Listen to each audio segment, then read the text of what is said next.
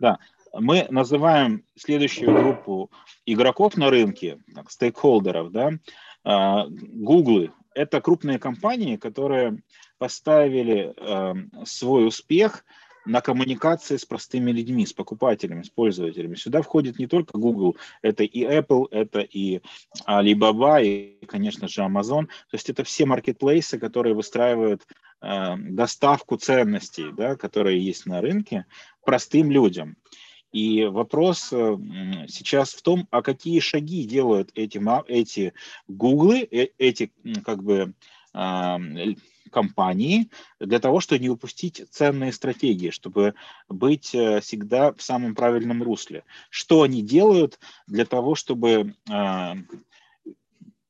выбирать лучшую стратегию? Поверхностный ответ сразу же всплывает на примере компании Apple и Amazon, они выстраивают B2B пространство, то есть это некие платформы, на которых, например, в Apple разработчики имеют масса э, полезных инструментов для того, чтобы делать application, делать свои программы. Очень похожая стратегия длинных хвостов э, находится в Амазоне когда они э, тоже B2B предлагают э, бизнесам использовать их интеллектуальные механизмы, их э, продвижение, то есть они делают всю инфраструктуру для того, чтобы ты продавал свои сервисы э, в, в рамках их экосистемы. То есть вот они поддерживают, э, получается, этих для них тогда не важна стратегия, для них важно просто создать экосистему, да, то есть стратегия для них не важна. А у них стратегия одна – это э, выстраивать эффективное общение с простым клиентом, с простым пользователем там, продукции Apple, да, там, будь что мышка, мышка, компьютер или что иное. То есть у них это, эта стратегия реализуется за счет э, того, что они создают вот эту экосистему для разработчиков. И тогда, возможно, именно разработчики являются для нас интересным сегментом, которым важна стратегия – потому что у них большие риски. Будет ли это application резонировать? Купят ли эту мышку или там чехол для мышки? Как в первый раз мы вышли от мамонтов к э, к фондам, да, как бы к, ну, к инвестиционным фондам, которые управляют, для них стратегия, возможно, важнее, чем для мамонтов.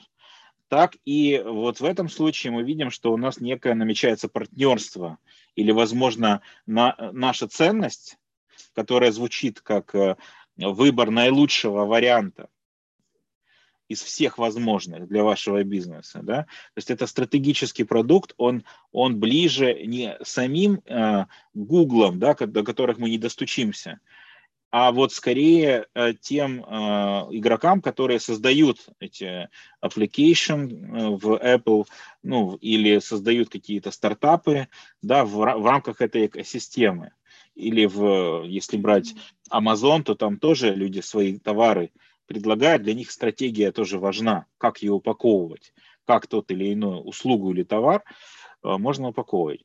То есть вот, э, ну, это мои мысли. Добавь от себя, что ты видишь. То есть как, как еще раз, вот тот э, взгляд, который я предлагаю, какие шаги делают крупные компании, чтобы не потерять ценность э, лучшего выбора, стратегическую ценность.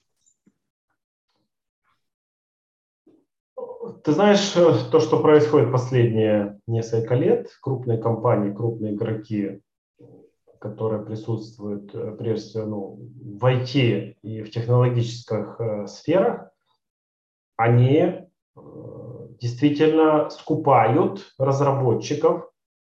То есть они не только создают marketplace для разработчиков, где ты можешь создавать свои приложения и загружать их в телефон именно этой компании, таких как Google, и Apple, да, Apple Store и Play Store, но они также покупают стартапы, которые потенциально могут либо с ними конкурировать, либо которые кажутся им интересными.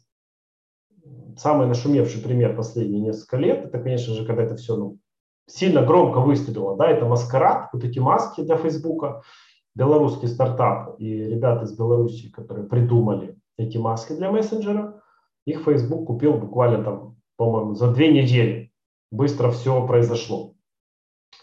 И другие сейчас это уже вошло как бы на поток поставлено. То есть э, большие компании, такие Google, Apple, э, Facebook и э, Amazon, они покупают другие стартапы на ранней стадии или на какой-то более поздней. И если они видят в этом какую-то ценность для себя. Ценность тут, скорее всего, соглашусь с тобой, что они хотят как можно больше людей вовлечь и удерживать в своей экосистеме. Для этого и новые девайсы выходят каждый год, что-то обновляется. Для этого существуют вот эти маркетплейсы, где есть эти приложения. И для этого есть э, стартапы, которые они покупают и интегрируют в себя. И здесь получается, если ты говоришь про связь с разработчиками, то она не только связь с разработчиками, которые уже разрабатывают приложения для мобильных телефонов, iPad, но и также те разработчики, которые создают стартапы с перспективой, то есть или с целью, чтобы их потом купил кто-то большой. Или взял в свой там бренд зонтичный. Это же тоже разработчики. И они ставят перед собой цель, я создаю стартап, чтобы его там продать через год или через два или через три, когда он станет, там, моя идея, если она там выстрелит, чтобы она понравилась Google, и он у меня это купил за много денег. И здесь, ну, это тоже разработчики или авторы идей, да, или продукт-менеджеры, то есть или какие-то вот там креативные люди, то есть те, наверное, там инноваторы сейчас называются, или стартаперы. Что еще делают эти большие компании? Ну, исходя из того, что они хотят как можно больше людей вовлечь, да, они вот ищут эти инструменты, эти подходы, чтобы удерживать людей э, в своих экосистемах или в своих системах. Ну и они, а, а, они супервизию какую-то делают, они помогают с точки зрения маркетинга своим, своим клиентам, или они просто предоставляют инструменты? Есть ли такие сервисы? Клиентам ты имеешь в виду разработчикам? Да, ну, например, в Амазоне есть ли какие-то маркетинговые инструменты, чтобы правильнее позиционировать там свои памперсы, да, которые вот я произвожу?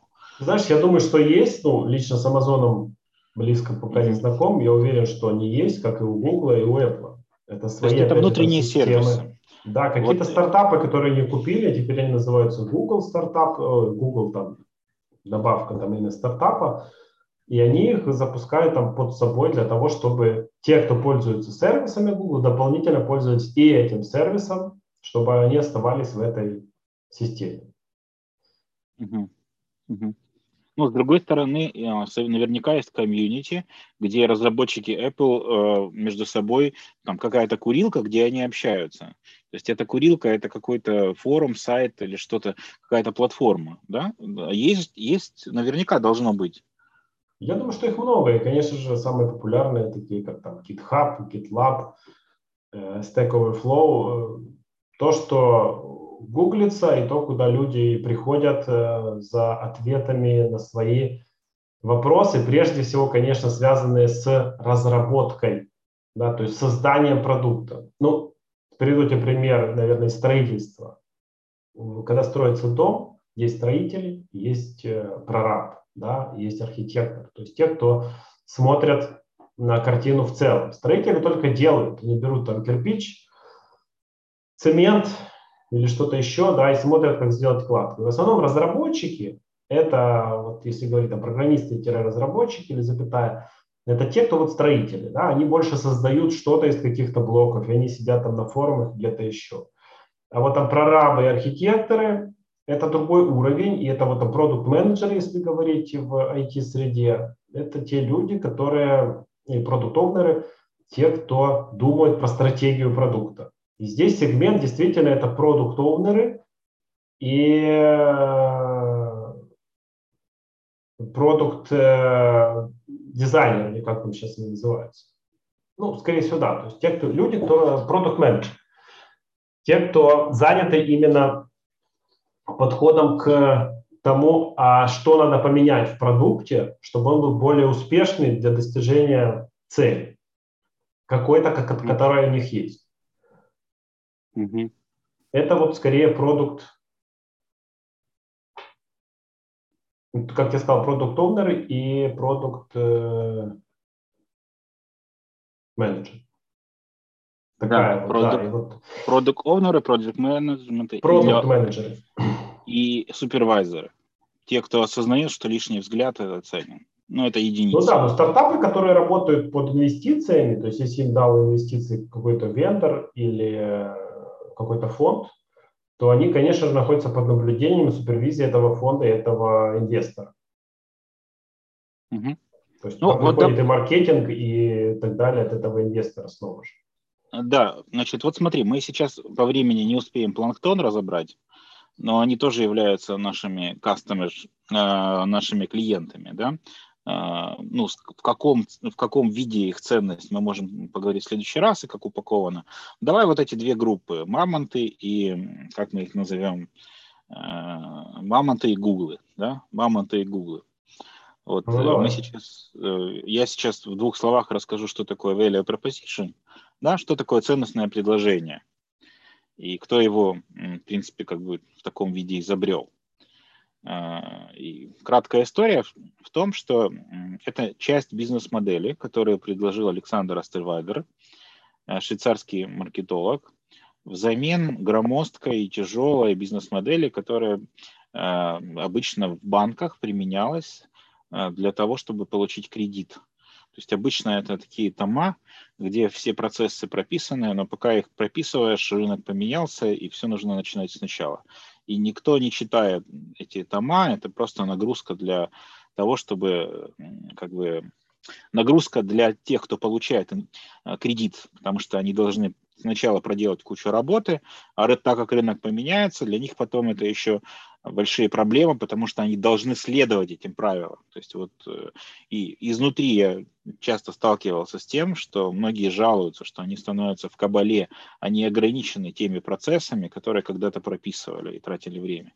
И для того, чтобы эту проблему решить, Александр Стервальдер выделил некие девять составляющих бизнес-модели, которые составили Canvas. То есть это канву, э, это некое минимум для того, чтобы бизнес, э, чтобы бизнес устойчиво развивался. Это некая органика, э, моим языком, да, языком органической архитектуры, это э, некое необходимое, но достаточное да, количество инструментов для того, чтобы устойчиво доносить свою уникальную ценность своему клиенту на конкретный рынок с возможностью устойчиво развиваться.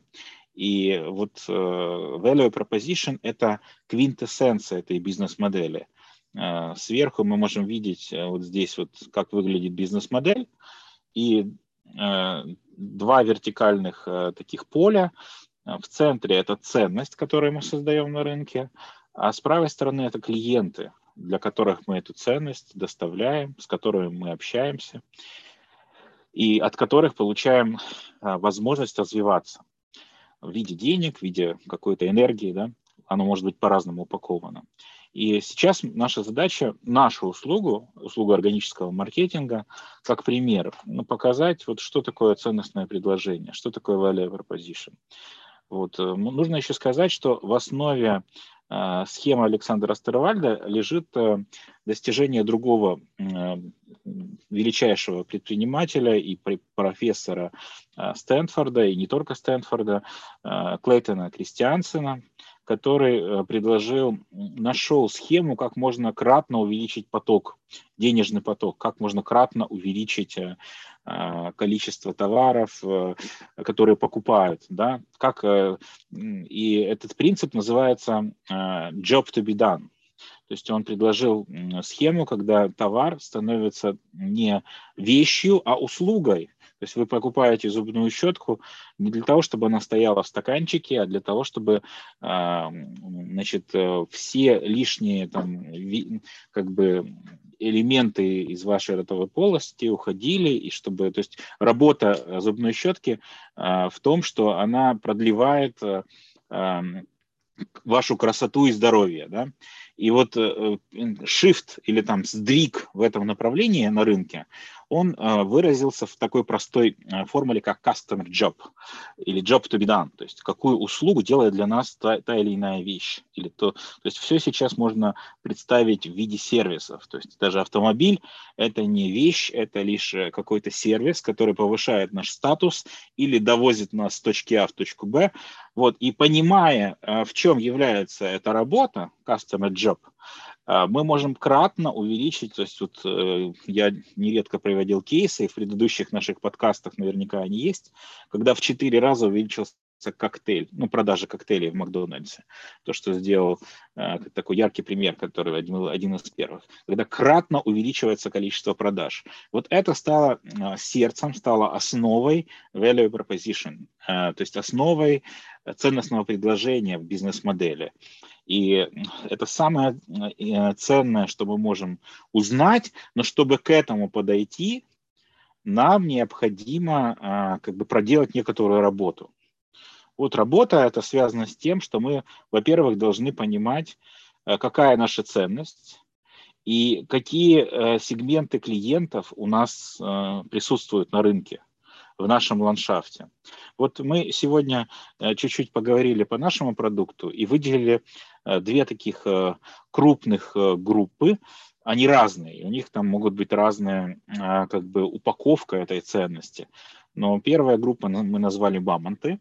Это те структуры, которые имеют доступ к легким деньгам. В данный момент времени, во время, когда идет там, коронавирус по всей планете, и он задает очень, очень такие жесткие рамки для бизнесов, мы видим, что количество легких денег в отдельных э, странах и в отдельных регионах увеличивается. Да? И что с ними делать, это как раз задача мамонтов. И их э, как бы, проблемы, вот мы сейчас параллельно э, разбираем первую группу для нашего продукта, который называется органический маркетинг.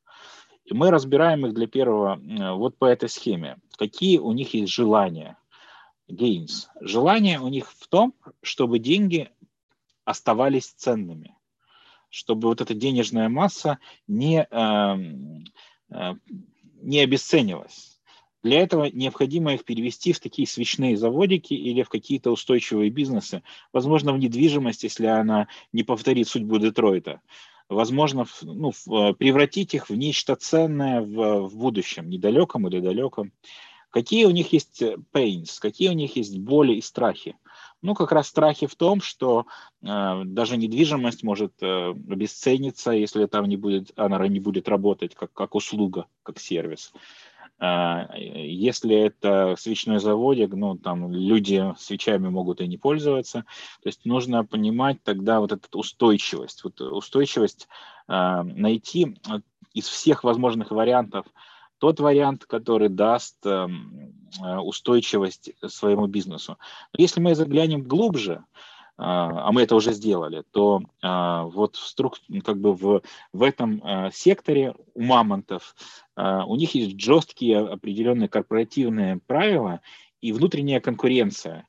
И для них является болью еще и то, что их уникальность, да, она не играет большой роли. Для них важно э, быть осведомленным о всех, быть профессионалом и быть важной частью клана, да, то есть отвечать, э, быть компетентным в своей сфере. И те, кто принимает решения по вложению денежной массы в какие-то ценности, для них болью является неверное, э, неверное как бы вложение. Да?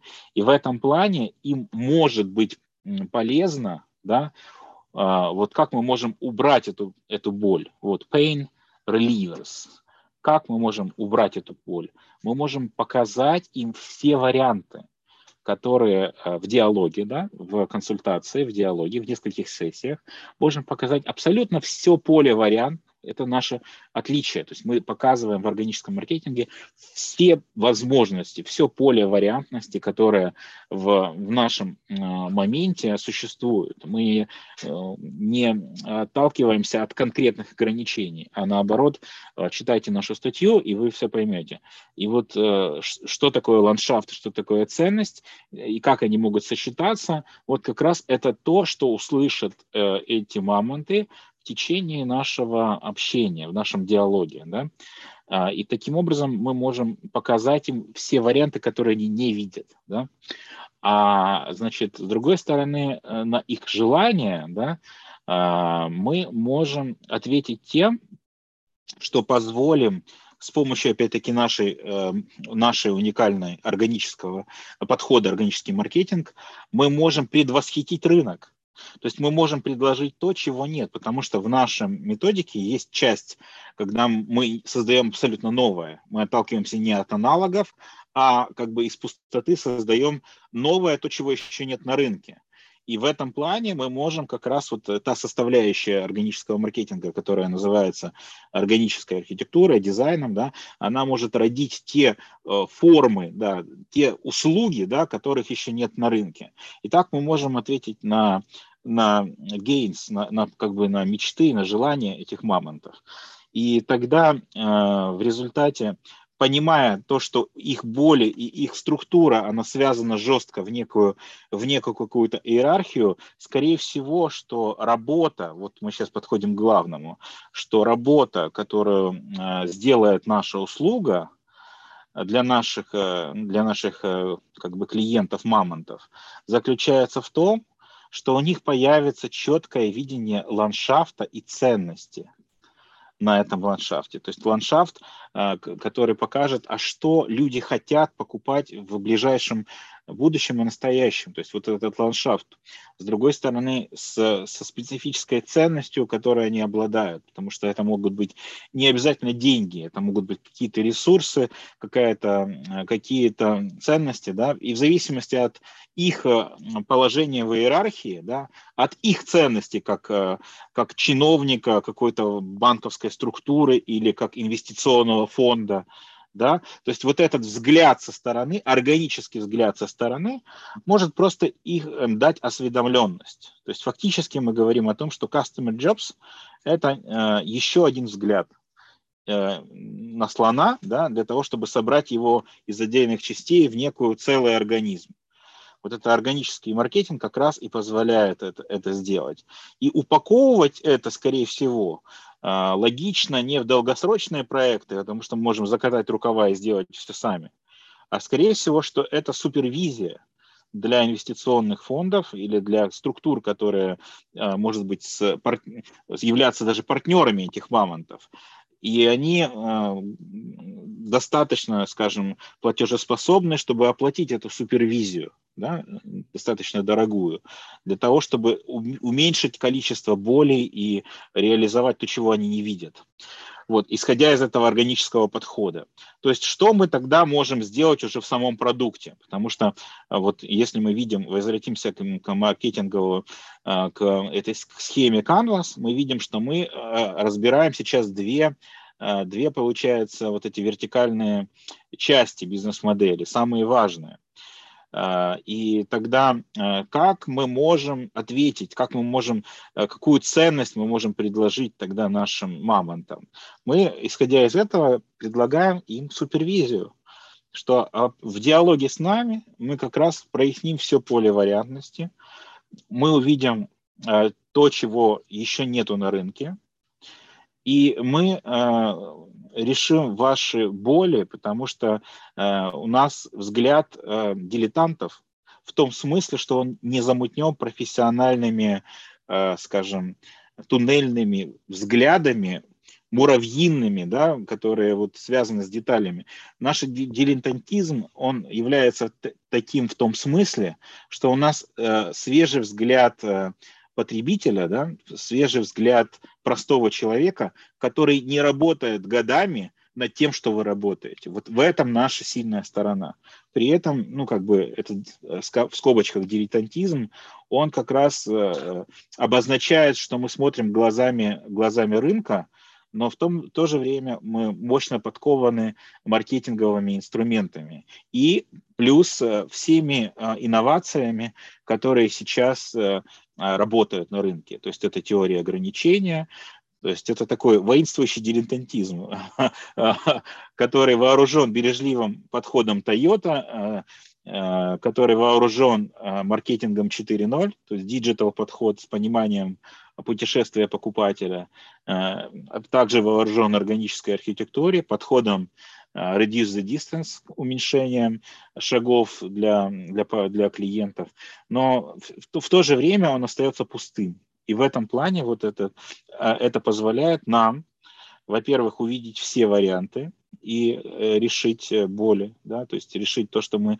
выбрали действительно наилучший вариант из сложившейся ситуации. И в то же время, э, соединяя ДНК и ландшафт, найти то, чего пока еще нет, но эта структура, она рождается, уже рождается из желаний клиентов. Вот, в результате, может быть, много слов, но в результате мы предлагаем просто супервизию, просто диалог. Вот э, мы, этот диалог в зависимости от брифа может упаковываться в два часа, а может быть в ряд сессий. В зависимости от платежеспособности и времени мы, скорее всего, и выбираем ту или иную форму, которая для мамонта будет удобна. Ну вот я сейчас раскрутил так импровизационно достаточно, лишь одну группу. Может быть, этого достаточно, Юра, как ты считаешь? Я считаю, что ты хорошо раскрутил эту группу. Действительно, э, получилось э, предложение на сейчас для нашего продукта, да, уже готовое для нашего подхода, да, один из готовых продуктов, да, который можно назвать супервизия, и это действительно понятное слово, оно же может быть и упаковкой. Поэтому я считаю, что э, хороший получился у тебя спич, назовем это так. То есть хорошо, и с картинкой, те, кто нас слушает, могут перейти на наш канал на YouTube э, и посмотреть там с картинкой, как выглядит value proposition canvas, для, про который Глеб рассказывал. И я думаю, что да, это хорошо на данный момент, это как бы закончено по отношению к нашему продукту. Хороший, классный пример получился. Я подтверждаю, что ну, у меня противоречий не вызывает никаких с точки зрения даже гипотезы. Это надо попробовать. Ну, тогда спасибо всем, кто нас смотрели. Да. Мы, мы чуть-чуть глубже можем рассказать про бизнес-модель особенно если вы оставите какую-то обратную связь, и мы поймем, что это ценно. Да? На самом деле в других выпусках на нашем же канале, не в подкасте, а в других видео есть более длинный разбор, что такое бизнес-модель, где Глеб э, Усаковский это рассказывает. А, я думаю, что мы можем вот вторую часть э, второй сегмент э, разобрать по такому же примеру, возможно, в следующем выпуске или в следующих выпусках. Супер. Так да. и сделаем. Тогда, Юра, спасибо тебе за, Глеб, спасибо за эту встречу. Будем двигаться, помогать нашим слушателям решать их проблемы, видеть все поле вариантов, которые Давай, есть пока. в ландшафте. Пока.